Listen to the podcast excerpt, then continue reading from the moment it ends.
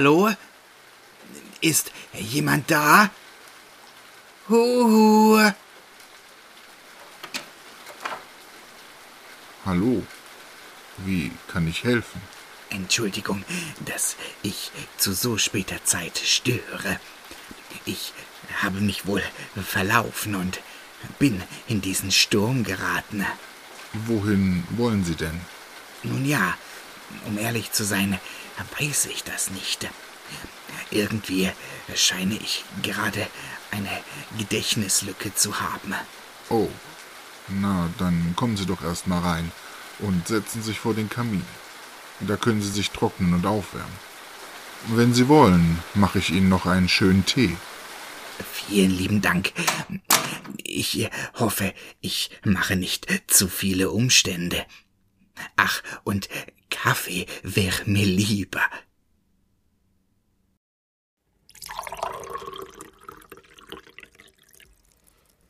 Hier. Danke.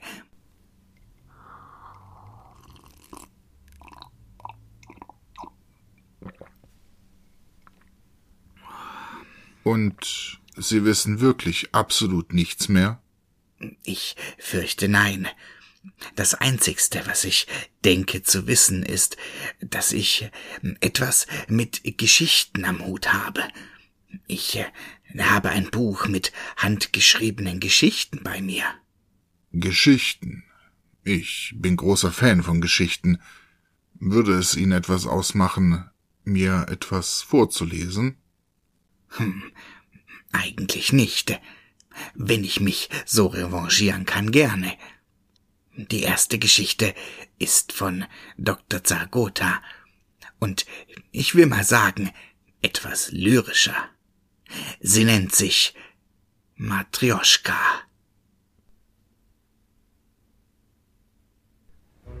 Mareikes kleine Kinderhand lag warm ummantelt in Papas flächiger Pranke, als sie zu zweien über den altstädtischen Frühjahrsrummel schlenderten. Nur der Papa und die Mareike.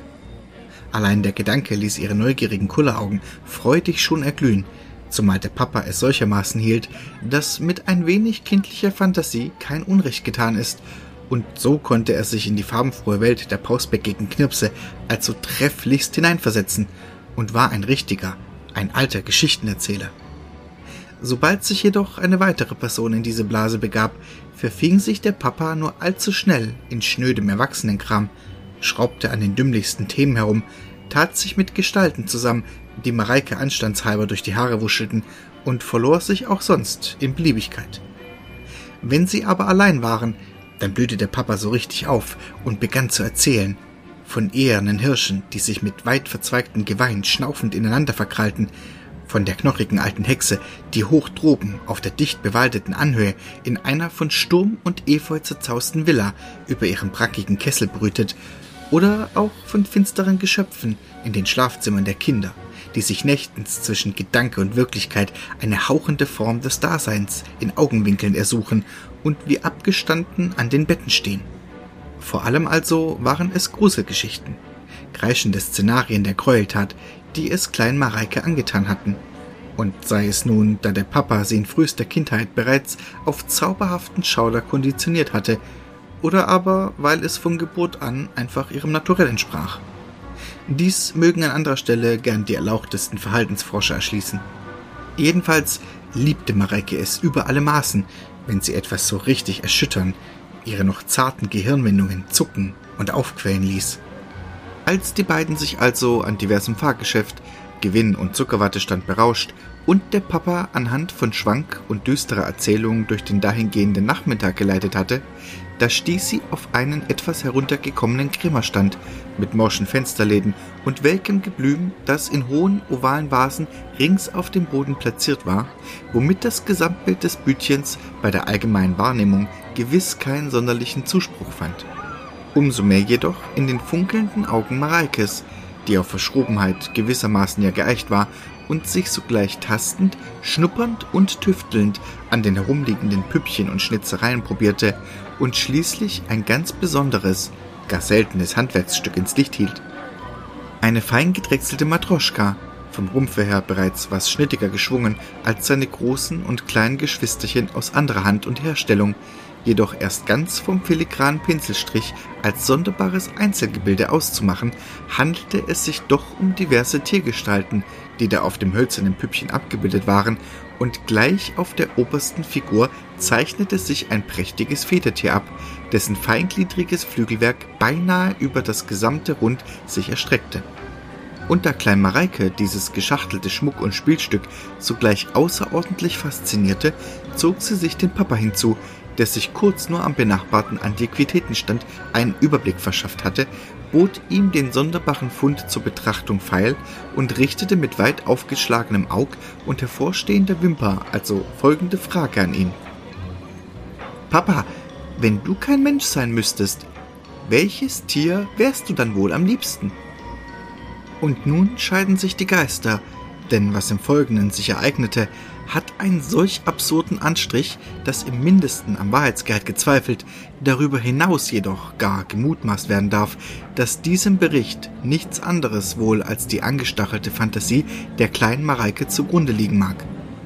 Jedenfalls, und so ist es überliefert, ließ diese einfache Frage den Papa seltsam aufgescheucht zurück und war es zunächst sein rechtes Auge nur, das diesen Eindruck bestätigte, da es willkürlich nun zu zucken begann und, gefolgt von einem kurzen, barschen Aufschrei, von weiterem Krampf bereits kündete. Und ob der Papa jenes körperliche Aufbegehren nun zu zügeln oder zur spielerischen Veranschaulichung gar von innen heraus noch weiter zu beschwören suchte, war wahrlich nicht mehr auszumachen, denn ging jetzt alles viel zu schnell, und er sich die starr zum Hohlraum geformten Hände mit den Fingerkuppen gegen den abgesenkten Kopf, der immer mehr nun nach unten zu sacken drohte, was Schulter und Rücken im Gegenzug buckelig nach oben drückte, und als die rechte Krümmung bald erreicht, da schossen, wie zwei silberne Fontänen, ihm zwei prächtige Flügelpranken aus den Schulterblättern hervor. Und auch am Rest des Körpers ploppte aus allen Poren schon das bauschige Gefieder, so dass unter diesem hormonellen Schube Hemd und Hose ihm zerplatzten. Doch so schlagartig er auch jene verruchte Vogelgestalt wie aus dem Nichts manifestiert hatte, genauso jäh war sie bereits wieder verflogen, denn fügte es sich, dass im nächsten Moment, wie rings geschleudert aus der Schneekanone, das ganze Federkleid in unzähligen weißen, flauschigen Fetzen durch die Lüfte sich zerstreute. Und als diese Wolke allmählich wieder zerstoben war, da zeichneten sich dahinter bereits die ersten vagen Konturen wohl eines weiteren Geschöpfes ab, und tatsächlich war es bald klarer zu erkennen, und da war's ein stämmiger Wolf, ein knurrender Isegrim, der diesem Chaos entwachsen, dessen schwarzgrau gesprenkeltes Fell majestätisch über den muskulösen Körper hinfort sich zog und der die Schnauze jetzt gegen den Himmel erhob, um mit wilder Heulerei das späte Jahrmarktsgetümmel über seine jähe Erscheinung in Kenntnis zu setzen.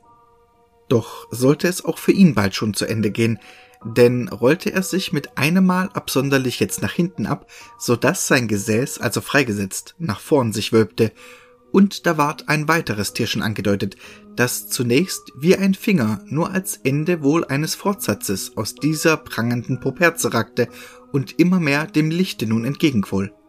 Und als dies seltene Gewürm einen geschätzten Meter schon erreicht hatte, da konnte es nichts anderes mehr als ein ausgewachsener Python sein, der je nach Durchmesser diese Schleuse also spreitete und nach einigem Gedrücke endlich freigesetzt in voller Länge auf den kalten Asphalt sich erstreckte und sein wohlverziertes Schuppengewand stolz nach vorne schob. Und damit nicht genug. Denn je verzückter dieser Python sich jetzt ahlte und räkelte, desto ergiebiger traten im Mittelteil seines Gewandes die Falten einer beulenartigen Erhebung hervor, und als er bald selbst diese Anomalie registrierte, da ward er sogleich übermannt von schubartiger Nieserei, gefolgt von Würgen und Ächzen, was das Muskelwerk im Schlangenschlauch offensichtlich nur mobilisierte, diese Beule auszumerzen und allmählich zum vorderen Ausgang hinzuführen. Und als dies unter einigem Gezeter tatsächlich bald gelungen und jenes innere Geschwür vom ausgehangenen Schlangenmund hervorgespien war, da sah es aus wie ein gequetschtes Huhn.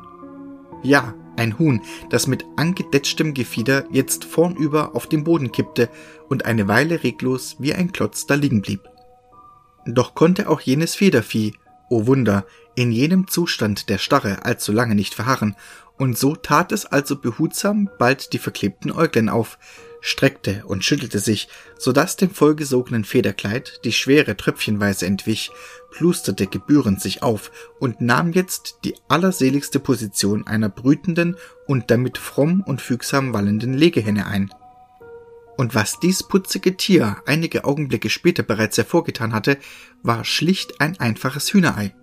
Ein bräunliches, ein wohlbeschaltes Oval, an dem noch hie und da ein zartes Büschel Federn hing. Und es war tatsächlich so. Und umso erstaunlicher nur, dass der Papa mit einem Male jetzt, als wären die letzten Minuten gänzlich ohne Werk und Wunder wohl verstrichen, in seiner ursprünglichen Statur und Position vor dem Krämerladen stand und in die geweiteten Pupillen seiner Tochter blickte. Kurz hielt er inne, wobei ihm die Augenbrauen gedankenträchtig niederfielen, zeigte dann aber eine Regung des Verstehens.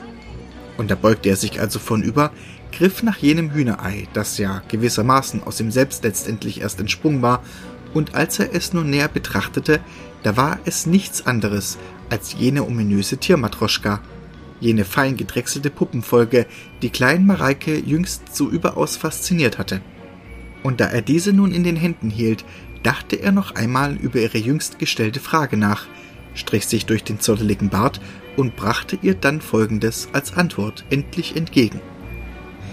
Wenn ich also ein Tier wäre, mein Kind, dann wäre ich am liebsten jenes, als dass du mich selbst gerne sehen würdest.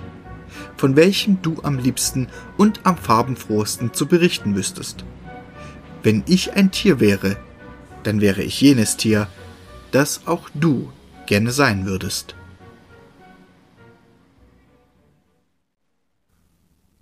Eine sehr schöne kleine Geschichte. Lesen Sie ruhig weiter. Ich habe eine Menge Zeit.